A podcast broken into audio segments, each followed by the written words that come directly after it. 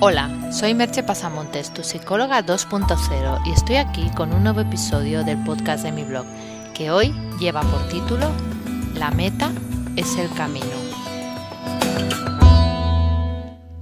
En diversas ocasiones ha hablado, tanto en el blog como en los podcasts, de la utilidad de tener objetivos que nos guíen en nuestro camino, que marquen un lugar hacia donde dirigirnos, que nos orienten de algún modo.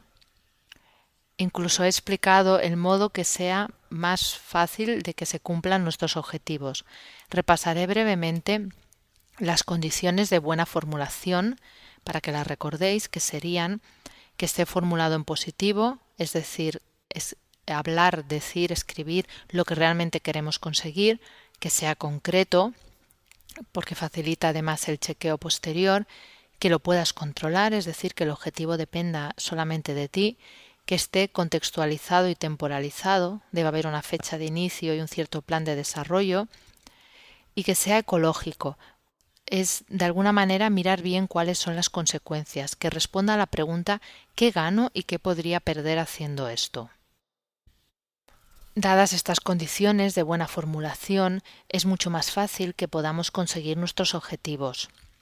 Los objetivos también responden a menudo a una difícil pregunta de que sería ¿para qué sirven tus actos? ¿Qué sentido o qué finalidad tiene aquello que hacemos? En general son un modo bastante efectivo de que no nos suceda aquello que decía Séneca, de que cuando no sabemos a qué puerto nos dirigimos, todos los vientos son desfavorables. De algún modo, el objetivo evita eso, ir dando tumbos, ir de un lado para otro sin acabar de llegar a ningún lugar. El problema no es pues tener objetivos. Como he dicho en esta introducción, tener objetivos sería práctico, útil y yo diría es algo deseable. El problema es estar secuestrados por nuestros objetivos y ser esclavos de los resultados.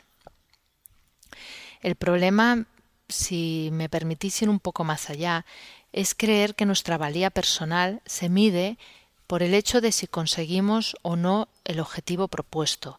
Es esta vinculación que a veces de una manera inconsciente hacemos entre conseguir aquello que nos proponemos y ser alguien o ser válidos o ser valiosos de algún modo.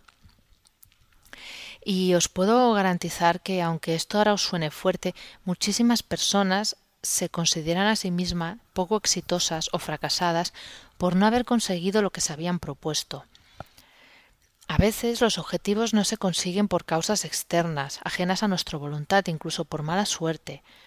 Otras, porque aunque creíamos que estaban bien formulados, estas condiciones que he dicho previamente, en realidad no lo están, y hay factores que no se han tenido en cuenta.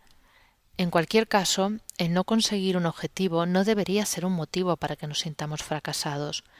Uno de los aprendizajes más importantes que tenemos que hacer en esta vida es aprender a equivocarnos, sacar la enseñanza que podamos de ello y seguir adelante.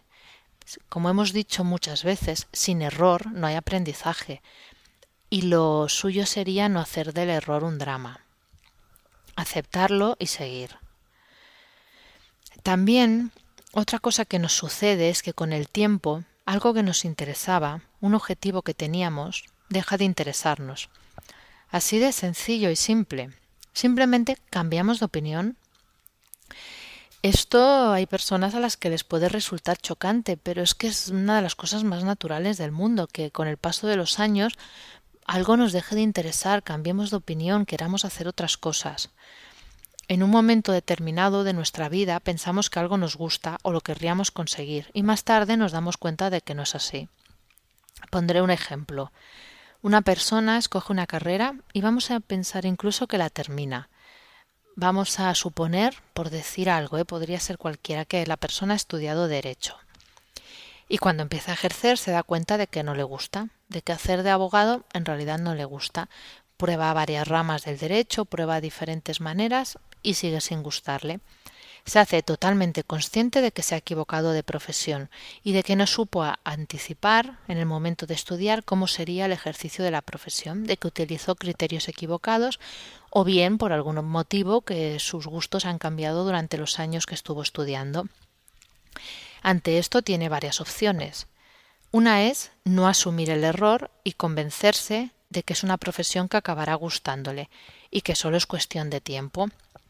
Puede que lo consiga y que al cabo de unos años termine gustándole. O también es posible que un día, tal vez a los 85 años, en su lecho de muerte, mire hacia atrás y diga toda la vida haciendo de abogado y en realidad hubiera preferido ser pintor. Es algo que nos puede suceder. Otra opción es asumir el coste del error. Entender que tomaste una decisión errónea, pero que eso no te obliga a pechugar el resto de tu vida con esa decisión.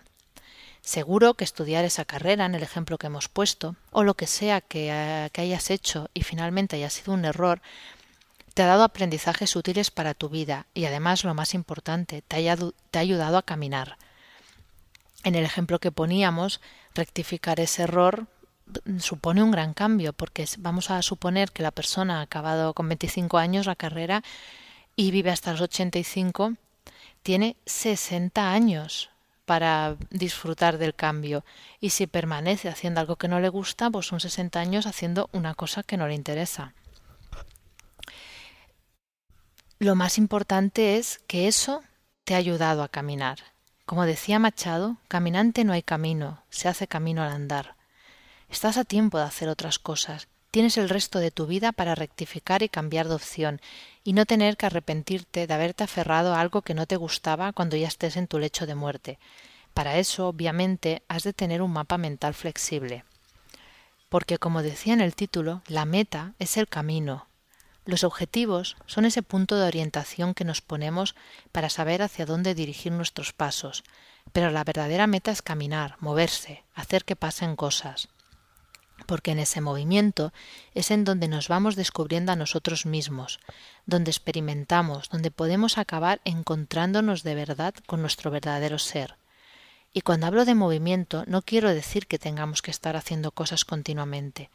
A veces hay que pararse y reflexionar, para seguir el camino en otro momento, tal vez en otra dirección. Y así, paso a paso, construimos nuestra vida. Y los resultados no son ya un final a donde llegar, sino una parte más de ese camino que nos ayuda a saber hacia dónde dirigir el próximo paso, sin que el paso anterior nos ate ni nos obligue, caminando en libertad y disfrutando del aquí y ahora. Como dijo en su poema Ítaca Cavafis, no has de esperar que Ítaca te enriquezca. Ítaca te ha concedido ya un hermoso viaje. Os dejo con un par de preguntas. ¿Necesitas a toda costa conseguir tus objetivos? ¿Puedes cambiar de rumbo a mitad de camino? Hasta aquí el podcast de hoy y nos escuchamos en el próximo podcast. Bye bye.